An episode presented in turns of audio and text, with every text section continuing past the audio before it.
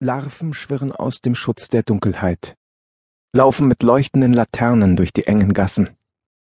Ein Trommeln und Trillern, dazu Schreien, Knurren, Fauchen und Krächzen, als wären zweibeinige Wölfe, Füchse und Luchse unterwegs oder Raubvögel, unheimliche Wesen, die die Nacht gebiert.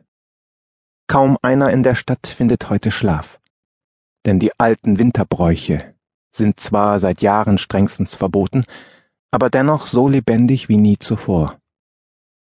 Vergesst die alte katholische Pfaffenfastnacht, der keiner eine Träne nachweint.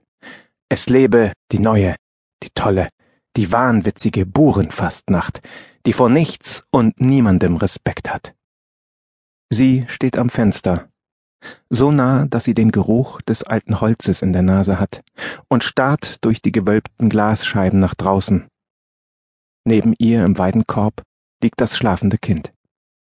Ihre Hände sind klamm, obwohl das Feuer im Ofen prasselt. Ausgerechnet in dieser Nacht ist sie allein.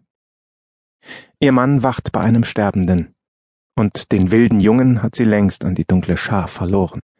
Das weiß sie, seit er sich irgendwann heimlich aus der Tür gestohlen hat. Ein schutzloses Haus voller Weiber. Die alte mit dem löchrigen Gedächtnis, die unter dem Dach wohnt, weil sie dem Himmel ganz nah sein will, das Mädchen an der Schwelle zur Frau, das sie wie eine Tochter liebt, das Sonnenkind mit dem lichten Flaum, das noch an ihrer Brust trinkt, und sie selbst, die Frau mit dem silbernen Halsband, das die alten Narben verbirgt. Doch was ist mit jenen auf ihrer Seele, Sie zuckt zusammen, als sie eine zarte Berührung am Knöchel spürt und muss im gleichen Augenblick über ihre Schreckhaftigkeit schmunzeln. Dann bückt sie sich und fährt mit der Hand über das knisternde Fell. Die Weiße ist eine Katze und vervollständigt somit die Frauengesellschaft. Abermals schaut sie angespannt hinaus. Im St. Alberntal mit seinen verschlungenen Bachläufen sind wir geschützt. Das hat er ihr versichert, als sie zögerte sich abermals in der Stadt ihrer Kindheit anzusiedeln. Du wirst dich fühlen wie auf einer Burg, von der ein Wassergraben jeden Feind abhält. Doch trifft das auch zu für diese Nacht, wo alle außer Rand und Band zu sein scheinen? Das Pfeifen, Knurren und Trillern wird immer lauter. So nah also sind sie schon. Viel zu nah für ihren Geschmack. Einen Moment lang ist sie drauf und dran, nach oben zu laufen und die Alte und das Mädchen aus dem Schlaf zu reißen, um bloß nicht länger allein zu sein. Doch am Fuß der steilen Treppe angelangt, zögert sie. Was würde es schon bringen, in vier weitere ängstliche Augen zu schauen? Die beiden waren nicht von hier und könnten nicht erfassen, wozu die Narren der Fassnacht fähig sind. Du schaffst es, spricht sie sich selbst Mut zu. Die Mauern des Hauses sind stark. Keiner kann uns etwas tun. Aber was ist mit der Wasserseite? Die Hintertür führt direkt auf die kleine Holzbrücke, gerade hoch genug gewölbt, damit ein Kahn darunter passt. Wie konnte sie nur diesen Zugang zum Haus vergessen? Und wo ist der Schlüssel, um das Versäumte schnellstens nachzuholen?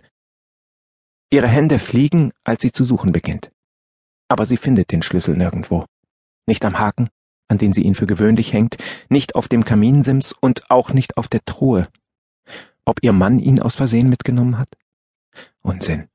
Er braucht nur einen Umhang, um sich vor der Kälte zu schützen, und seine abgeschabte Tasche mit den Instrumenten und Arzneien. Außerdem hat er sein Leben riskiert, um Iris zu retten.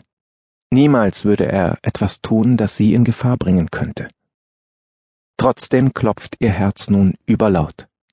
Draußen auf der Brücke hört sie schwere Tritte, dann etwas, das für sie wie das Schlagen riesiger Flügel klingt. Ja, es ist Fastnacht, aber manch nächtlicher Schabernack der Masken fällt so roh und derb aus, dass Menschen durchaus Schaden nehmen können. Wieso hat sie sich nur überreden lassen? Weshalb den Fuß ausgerechnet wieder in diese Stadt gesetzt, in der sie sich schon einmal so abgrundtief verlassen gefühlt hat? Wenn du vor der Gefahr nicht fliehen kannst, musst du ihr ins Auge schauen. Auf diese Weise ist sie schon einmal dem sicheren Tod entkommen, auch wenn sie es allergrößte Überwindung gekostet hat. Sie strafft sich, wischt sich kurz über die Augen, Dann packt sie ein dickes Holzscheit